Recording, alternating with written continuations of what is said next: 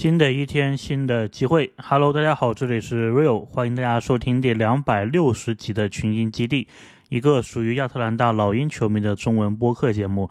那么今天为什么突然加更了一期呢？其实也没有什么特别的原因啊，因为今天老鹰也没有比赛，然后美国这一边呢也是感恩节，然后想到说接下来老鹰有一个背靠背的一个赛程，所以可能录制播客的这一个时间呢，可能没有办法说做到。背靠背的两场比赛都打完，当下就马上录音，哎，所以想着说，哎，刚好可以借着这一个时间点吧，录一些内容，把之前准备的一些内容，相当于是给清理一下。那么在今天的节目开始之前呢，先跟大家推荐一下，其实我前段时间呢有跟体坛篮球秀的管维佳老师。其实相当于是隔空连线，我们有讨论说老鹰跟步行者的那一场比赛的一些内容，所以呢，大家如果感兴趣的话，是可以移步到体坛篮球秀啊去听这么一段，大概是十来分钟、二十分钟的一个内容吧。然后从节目的时间上来说，可能是。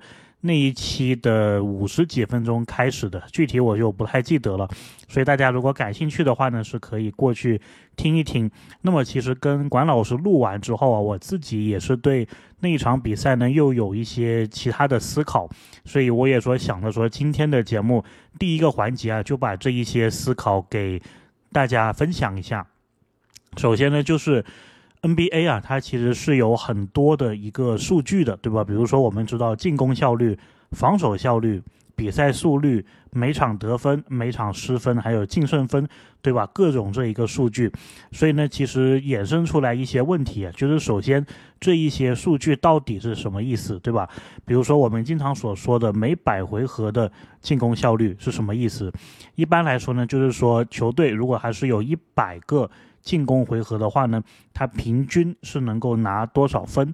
然后它这个是以一百个回合来算的，所以如果你是按平均到一个回合的话，可能你这个球队是拿一点二分。那么每百回合呢，你就是一百二十分。那么同样的防守的这一个效率啊，也是看每百回合你球队的失分是多少。所以如果你这个数字是一点一，那么呢，你每百回合就是一百一十分的丢分。大概是这么一个意思。那么当然呢，我也有看到大家关于这几项数字的一个讨论呢。我在这里分享一点我自己的观点。首先呢，就是进攻效率高的球队，他得分就一定多吗？这个不一定，对吧？因为我们刚刚说到了，他这个进攻效率呢，指的是每百回合。比如说啊，一场比赛一个球队，他可能就。打了一百个回合，他就防了一百个回合，那么他的这一个进攻效率还有防守效率就可以很明确的符合那一场比赛的一个数值，对吧？但是呢，问题是啊，在我们讨论进攻效率还有防守效率的过程当中呢，我们不能忽略掉一个东西，就是比赛的速率。那么比赛的速率是什么意思呢？它其实背后有一个很复杂的一个公式啊，但是大概的意思呢，就是说这一个球队。他平均每一场比赛能够进攻多少次？所以呢，进攻效率和比赛速率这两个数值的一个加成啊，才是反映出来一个球队每场的得分，还有每场的失分。也就是说呢，进攻效率高的球队，他得分呢是不一定多的。那么结合回之前呢，老鹰跟步行者的这一场比赛。大家就会发现一些很有意思的地方。就步行者这个球队，他之所以能够拿一百五十七分，老鹰这个球队之所以能够拿一百五十二分，不仅仅在于啊，两个球队的进攻效率都是在联盟当中排第五的。除了这个以外呢，两队的防守效率都是在联盟倒数前五的。那么这两点以外，还有一个很重要的，就是这两支球队的比赛速率。都是联盟前五的，也就造成呢两边这个回合数啊是非常多的，所以呢在这里大家就可以明白说这场比赛呢其实并不是说很容易可以复制，也就之所以凸显出来这场比赛的一个难得性。那么回到我刚刚问的一个问题啊，就是进攻效率高的球队得分就多吗？那么现在这个答案是不一定，对吧？那么由此衍生出来的一个问题就是，如果你这个球队的进攻效率，不如对面的防守效率，你该怎么样赢球？对吧？比如说你这个球队进攻效率每百回合你就是拿一百二十分的，那么对面呢每百回合只让对手拿一百一十分，那如果我们只看这一个数据的话，那你可能就说，哎，那你要怎么赢，对吧？你的进攻就是不如对面。但是呢，我觉得步行者这一场比赛啊，他给我们提供了一个，或者说至少给我个人提供了一个思路，就是如果你的进攻效率，不如对面的防守效率的话，你能不能加快你比赛的速度，对吧？可能你之前的比赛你只能打一百个回合，那么我现在我提速，我提到一百二十个回合，甚至更多。那么呢，我这一个进攻效率不如你防守效率的这一个分差，我是可以通过提速来解决的。所以呢，进攻效率不如对面的防守效率，你要怎么赢球呢？提速。所以呢，我就想到啊，说赛季开始之前，包括上个赛季斯内德刚接手的时候，其实他就是有表达这个观点的，他就是说希望球队能够提速。那么我们结合老鹰在斯内德接管之后的一个状态，其实我们就是一个进攻可能是联盟前五的，对吧？但是防守呢是联盟倒数前五的这么一个水平。那如果我们遇到一些防守好的球队的话，我们该怎么打呢？很简单，就是。提速，所以呢，我觉得这个背后啊，其实是有这一个逻辑的。那么在跟步行者的那场比赛呢，我自己也觉得啊，步行者他的提速是非常非常的坚决的。有些时候呢，他可能就想到了，就说我这一次的进攻回合，我就没有想过我是要抢这个篮板，我就没有想过这一个回合是有。第二次的进攻的，所以呢，步行者打老鹰的时候，很多时候你是能看到哈利伯顿带了球到了我们的半场之后，他马上啊这个球就分出来，然后对面呢就可以直接的一个投篮，投完篮他们马上就回去了。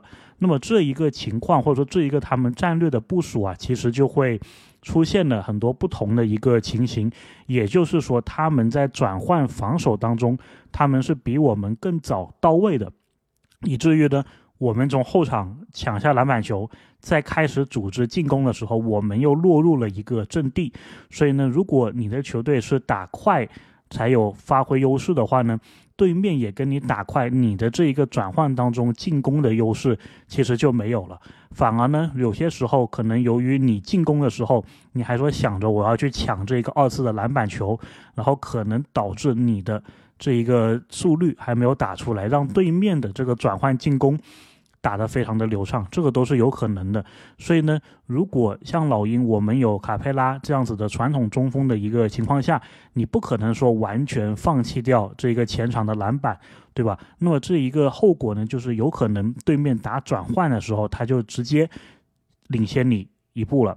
所以呢，这个也是我对那一天比赛的一个观察。那么同时，我也感觉到步行者他这一套战术呢，还有一个。很重要的地方就是他的球员的三分的一个射程呢，感觉呢是要远一些的。就是很多时候可能很多球队他的一个三分射程就是刚好贴在三分的那个弧顶那个位置。但是呢，我记得啊，老鹰打步行者那场比赛，其实步行者他们有些三分的出手啊，都是比这个弧顶要远一点点的，也就意味着呢。整个球队他的三分射程的提升是会让对面的防守啊有点不知所措的。可能你以为你站在这个三分的弧顶就可以防到对面了，但是没有想到，如果平常对面他在练战术的时候，他就是默认这个三分线是要更远一点的话，就可以直接出手的。那么显然对面是没办法去适应的。所以呢，我也跟管老师有讨论过，就说。感觉上呢，老鹰的球员呢，他可能也是因为步行者队他这个三分线往后移的一个情况，出现了一些防守的沟通上的一个失误。所以呢，这场比赛我觉得给我们的一个启发还是挺多的。那么最后呢，我这里还列举了几点呢，就是这场比赛呢之所以难得，我认为还有一些其他的因素啊，就是球队的。这个球员很多都有发挥，对吧？老鹰这一边，特雷杨呢，在这场比赛啊是拿了三十八分，而且在很长的一段时间以来，这应该是他手感啊投篮感觉最好的一场比赛。那么你说他是不是每场比赛都能这样子，对吧？很难。然后对面的哈利伯顿不用说了，对吧？第三节还是第二节，单节三分六中六，还是七中七，然后个人拿到二十六分，也是创了一个步行者队的记录啊。所以这两件事同时发生的这个概率，就是两边的控球后卫，两边的主要得分手。都爆中的这个可能性其实是非常低的，特别是哈利伯顿那一边，对吧？三分他就不投丢，那这个是很难的。那么哈利伯顿呢，我也有跟管老师讨论过，我觉得他比起特雷杨，或者说比起一些其他的持球在手的后卫来说啊，他的身高是足够的，以至于呢，他可以用自己身高这个优势，无论是给自己制造空间，还是直接就顶人头，他在这一点上呢，其实都是很适合。步行者目前的这个所谓的一个跑轰，或者说打的比较快的这一个战术的，那么除了特雷杨还有哈利伯顿以外呢，还有另外的两名球员呢，而且都是之前国王的球员，博格丹还有希尔德，他们在这场比赛当中呢。都是有一段的时间了，手感是非常火烫的。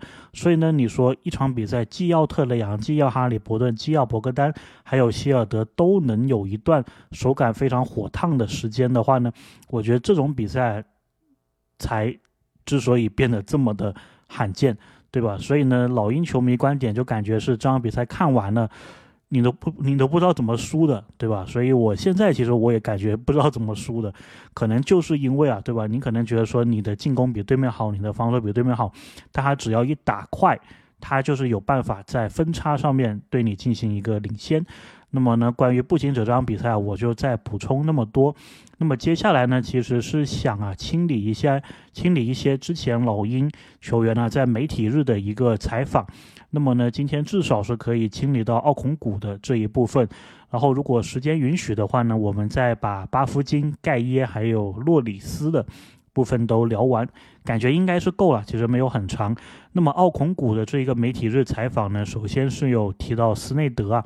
那么奥孔古是说，斯内德一直鼓励他更多的进行一个投篮，进行一个投射。那么目前为止呢，他的感觉啊也是良好的。那么除了投篮以外呢，斯内德其实也有希望。奥孔古能够开发出来一些组织，其实这一点呢，我们从斯内德对于中锋的使用就能看出来。无论是奥孔古，无论是卡佩拉，感觉啊，斯内德都是希望他们在这个弧顶接球之后呢，能够有一些策应的。然后这一个中锋的戏份呢，我之前也有提过啊，感觉是明显就是很刻意的是增加了。所以呢，对于卡佩拉是如此，对于奥孔古啊也是。如此，然后后面呢？其实记者问了一个问题，然后奥孔古可能当时觉得，就是没想到记者会问这个问题啊，所以被乐坏了。所以大家如果看那个视频的话，你会发现奥孔古笑了好久啊。就是有一个记者问他说：“你在这个休赛期有没有进行一些营养的管理？因为我觉得你这个体重增加了。”然后奥孔古估计当下也不知道说你这个是在。表扬我呢，还是在 批评我，对吧？所以他笑了好久之后，他就说：“对我有增加这一个体重。”那么最后呢，奥孔古的这一句话应该是这一次采访的一个重点，因为其实我们节目之前也有说过，就是说有一个记者报道出来啊，就是说奥孔古他未来可能会考虑替菲律宾。打国家队的比赛，也就是成为菲律宾的规划球员呢。那么在媒体日的当天呢，其实有一位记者也是再次问他这一个问题，哎，然后我蛮惊讶的是，哎，居然国内的媒体啊没有人报道过，所以呢，搞不好啊，我们今天这个节目是第一次就正式的帮奥孔古去解释一下这个问题啊。那么奥孔古他就说呢，其实他自己本人呢，并没有给这一件事开过绿灯，也就是说呢，他现在是。不会跟你说他是要替菲律宾打球的，然后他解释到说，可能是因为跟他从小一起长大的有一个人，这个人叫 Alex，然后我也不确定这个人是不是跟菲律宾这个有关系的，就不是很确定。但是呢，奥孔古分析啊，就说可能是他这个很好的朋友 Alex，他在跟别人说说奥孔古或者说我兄弟可能会替菲律宾打球，就这样子。然后呢，奥孔古认为他自己啊还是。尼日利亚人为一个优先，并不是菲律宾人。虽然他跟菲律宾的社区啊是玩的比较好的，所以呢，奥孔古也说，哎，很纳闷呢，就是不知道为什么有一天突然之间他就收到了很多这个短信呢，问他是不是要替菲律宾打球了。那么在这里呢，他也是通过这一个媒体日澄清了，说目前他并没有这个打算，并没有就是对这个事情呢开绿灯。这件事情之所以被媒体说说奥孔古要被规划了，目前来看呢，就完全是因为他的这一个玩的比较好的兄弟啊，Alex。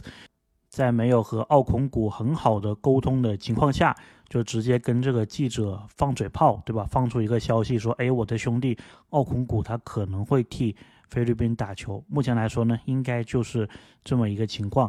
那么奥孔古媒体日的这一个采访呢，总的来说呢，还是觉得奥孔古是一个挺有年轻的气息的这么一名球员，说话呢也是。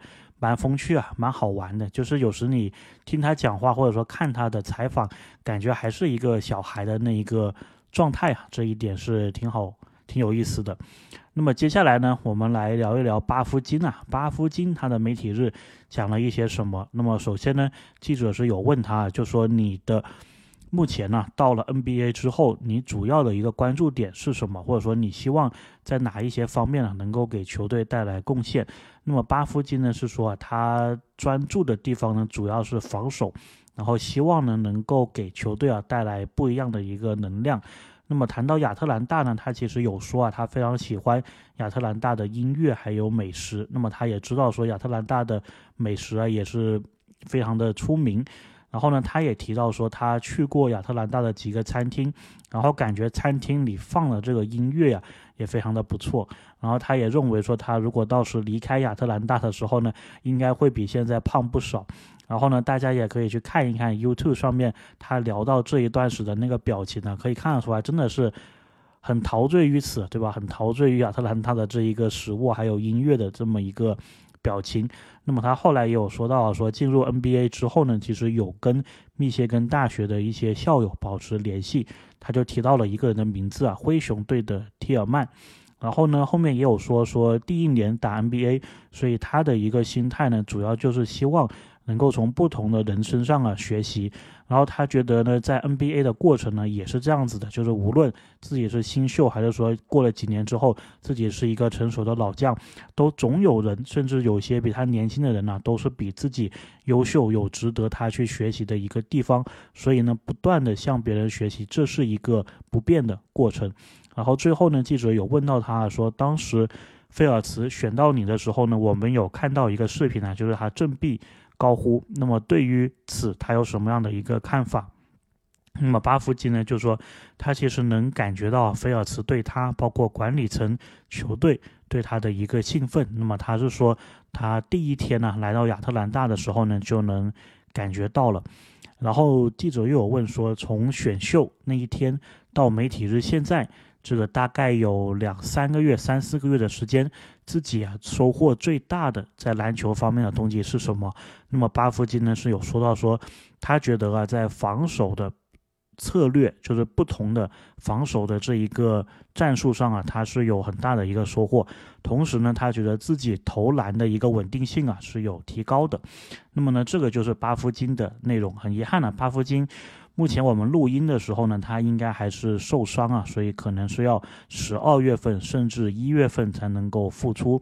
我自己还是蛮期待说，他如果真的是在 NBA 能打上充裕的时间的话，他会给老鹰带来什么样的不一样？或者说，当初菲尔茨选他的时候，到底是希望他能够给老鹰这一个目前呈现出来的比赛内容啊，有哪些不一样的地方？这个都是我。非常想看到的，希望这个赛季能够看到。那么讲到伤员呢，其实我们还有另外一位啊，也是很不幸的受伤了，盖耶哈。那么盖耶呢，也是啊，没怎么打，就是夏季联赛呢，发挥的是蛮好的。到了正式的 NBA 呢，可能还是觉得说距离啊 NBA 的轮换的球员还是有一定的距离的。那么盖耶媒体日的时候呢，他有说啊，他觉得自己其实每一天都有提升，比如说防守的一个选位啊，防守的一个站位啊，防守之间。跟队友的一个沟通，包括自己的一个投篮的选择，他觉得呢都是在这几个月里面呢是有很大的一个提升的。然后呢，他也有讲到说，队里面其实很多老大哥啊，对他们年轻人都是非常的照顾的。他基本上呢，就是把老鹰的所有人的名字都讲了一遍。不过呢，他第一时间呢讲到了这名球员是莫里，或者说他第一个名字就是提到的莫里，所以足以见得莫里啊，其实在队里面更有这个老大哥、更有领袖的这么一个情况啊。那么这一点我们之前呢应该也是提过的。盖耶他有讲到啊，说自己。对老鹰会有什么样的一个帮助？他觉得自己最擅长的地方呢是篮板球，还有防守。那么他觉得这两点呢，他可以很好的帮助到老鹰。但他自己也承认了，说在进攻方面的话呢，他确实还要学习更多的 NBA 的一个进攻的技巧，包括 NBA 进攻的一个战术啊。他觉得这一点呢，他目前还是有差距的。那么后面呢，记者也有打趣到说，之前。哎，你在参加这个亚特兰大联队，也就是亚特兰大当地的这个足球队啊的时候呢，你展示出了不错这个足球的脚步，然后就说，哎，这一点能够怎么样帮你在篮球场上打得更好？那么盖耶就说呢，其实足球的这个脚步啊，他觉得是可以转换到这个篮球方面的。那么如果是自己的足球里面有这样的脚步，在篮球里面呢，应该也是。有的，所以呢，他的这个进攻的技巧的开发，进攻脚步的开发，哎，应该也是会吧，会得益于此。那么同时呢，防守上面呢，我觉得应该也是会帮他能够更好的去防守对面移动速度快的球员，这些都是有帮助的。那么最后呢，他也有提到说，科沃其实对他们新秀也是非常的照顾，因为他觉得比较震撼的一点呢，就是他在选秀后的第三天。当时呢，科沃就直接一起跟他训练，直接把他拉去啊这个训练场一起练投篮了，所以足以见得啊科沃他其实是来真的，对吧？他也是很珍惜、很付出啊，对于自己的这一份工作。OK，那么盖耶的部分呢，我们也聊完了，接下来再聊一位呢，可能热度没有那么大的球员了，因为做到这里呢，其实剩下的接受了媒体对采访的球员就有三位。那么接下来这位呢是洛里斯，然后还有两位呢是天鹰队的一个球员，他们当时也是有参加媒体日的。然后呢，我其实也有把他们的这一个采访给听完，但是我感觉呢，可能大家更想知道这两名球员是谁，或者说他们有什么样的一个战术风格，所以我就想着说啊，接下来我自己先做点功课，然后呢跟大家讲一讲这两名球员他的一个背景、比赛的一个特点。然后呢，媒体日的内容呢，就暂时不包括这两名球员了，因为讲了的话呢，他们最后也不一定能上场。不过呢，对于我们老鹰球迷啊，了解我们天鹰或者说了解我们预备队有哪些球员呢？我觉得这一点还是有一定的必要的。那么这两名球员呢是 Keontae Wallace，这个基安顿华莱士，还有 Jackel Joiner 就是加卡尔。约内应该可以这样翻译吧，我也不太确定。但是呢，今天呢，我们就是把我们的双向的这一名球员诺里斯的一个采访呢，跟大家介绍一下。那么诺里斯他的这个声音呢，是非常的尖的，这个，所以我。当时听这一个视频的时候，一打开觉得哇，他一说话就，就是我感觉我这个汗毛啊就立起来了。那么他是有说呢，自己来到老鹰之后呢，感觉自己的一个进步是非常多的。那么相对于大学时期呢，他觉得无论是在下联，还是说他感受到的 NBA 啊，都是速度非常快的，特别呢是防守上这个转换的速度非常的快，所以他也说自己是需要更好的适应这一点。然后讲到队里面的老将呢，他认为啊是大马修斯给他的一个帮助最大，所以我们这里也 shout out 对吧？shout out to 大马修斯，那么致敬他。然后他觉得自己呢未来啊如果发展的轨迹比较好的话呢，他觉得自己是一个三 D 的类型的一个球员，然后希望呢新赛季啊自己在防守上面也能够更进一步，然后能够帮助到球队。那么迈尔斯诺里斯。大概的一个情况就是这样子了，我觉得呢，他在老鹰的一个定位啊，应该是比较靠后的，就是我们的三个双向当中呢，我自己感觉啊，出场时间最多的可能会是弗伦斯特，然后特别是现在巴夫今年受伤了嘛，然后接下来呢可能是伦迪，然后呢才是这个诺里斯。所以呢，我们关于这些球员的信息啊，也就了解的非常的少，所以也只能给大家说这么多。OK，讲完了诺里斯之后呢，今天节目的最后啊，再跟大家介绍一个账号。其实这个账号呢，也是我一直以来非常喜欢干的一个事情，就是我曾经应该是有两三个赛季吧，我就是特别喜欢追踪说老鹰球员他比赛穿的这件球衣啊，跟最后我们这场比赛有没有赢球。之间有没有什么关系，也是我自己称为啊球衣的一个玄学。那么其实呢，在网上啊，在推特上，或者说在这个 X 上面，是有很多的账号啊，都是干这一个事情的。基本上每一支球队都至少会有一个这样子的账号，甚至呢，有些球队呢是有两个。老鹰这边呢，我知道的至少啊是有两个。那么今天介绍其中的一个，叫做 Hawks。Jersey Record，那么他做的事情呢，也是像他这个账号名字一样啊，其实非常的简单，就是基本上看一看，哎，老鹰这一场比赛穿什么球衣，然后最后是赢了还是输了，然后进行一个统计。那么他这个统计呢，其实没有说很细啊，分到这个主客场。以前我自己统计的时候呢，我是会分主客场的，比如说主场红色球衣胜率，客场红色球衣胜率。因为干这个事情的一大乐趣啊，就是如果赛季打到六十多场，对吧？七十多场，你想推算一下接下来的十几场老鹰是什么表现，以至于最后我们总成绩是怎么样的话呢？这个时候呢，就可以借助一点这个完全不靠谱的玄学的一个力量，对吧？不过呢，这个账号啊，它其实只是做了最简单的，就是不看主客场，就只看。老鹰穿这一件球衣的时候，还有对应的一个胜率，所以呢，这个账号的信息呢，我也会放在这一期的节目的介绍里面。那么到这里呢，我们就暂时聊一聊啊，这个老鹰目前为止的几件球衣的表现是如何。那么我就大概看了一下呢，我感觉这个玄学好像是有的。老鹰目前这个赛季，他统计的时候呢，应该是打了十四场比赛，就是打完篮网之后的一个统计。那目前呢，我们穿白色的这件球衣呢，主客场加起来啊两胜一负。我们穿红色这件球衣呢，战绩非常的好啊，一共是五胜零负，五场比赛全部赢了。接下来两个呢，黑色球衣我们是零胜三负，蓝色球衣也就是我们今年的城市版球衣啊，零胜三负。所以呢，感觉这里是不是好像能够看出一些迹象了，对吧？除了白色球衣那个不是很明显的情况以外，穿红色球衣全胜，穿黑色球衣全负，穿这个蓝色的球衣啊也是全负。所以呢，到这里啊，我就有点担心啊，我赶紧的去查一查吧。这个老鹰的接下来这一场是穿什么样的一个球衣？那么说到这里呢，其实 NBA 还有一个账号啊，它叫做。NBA Locker Vision，那么这一个网站呢，我也一起借这一期节目啊，告诉给大家。那么它这个网站呢，其实就是应该是比赛前的一两天，甚至更早啊，它基本上就会告诉你说下一场比赛每一支球队会穿什么样的球衣。就如果是老鹰的角度呢，我们下场打奇才嘛，他会告诉你老鹰下一场会穿什么球衣，然后奇才会穿什么样的球衣。他甚至啊都会告诉你这个教练组。包括替补席上的球员，他们会穿什么样的衣服都是有的。那么我看了一下，明天打奇才，我们是客场穿一件白色的球衣。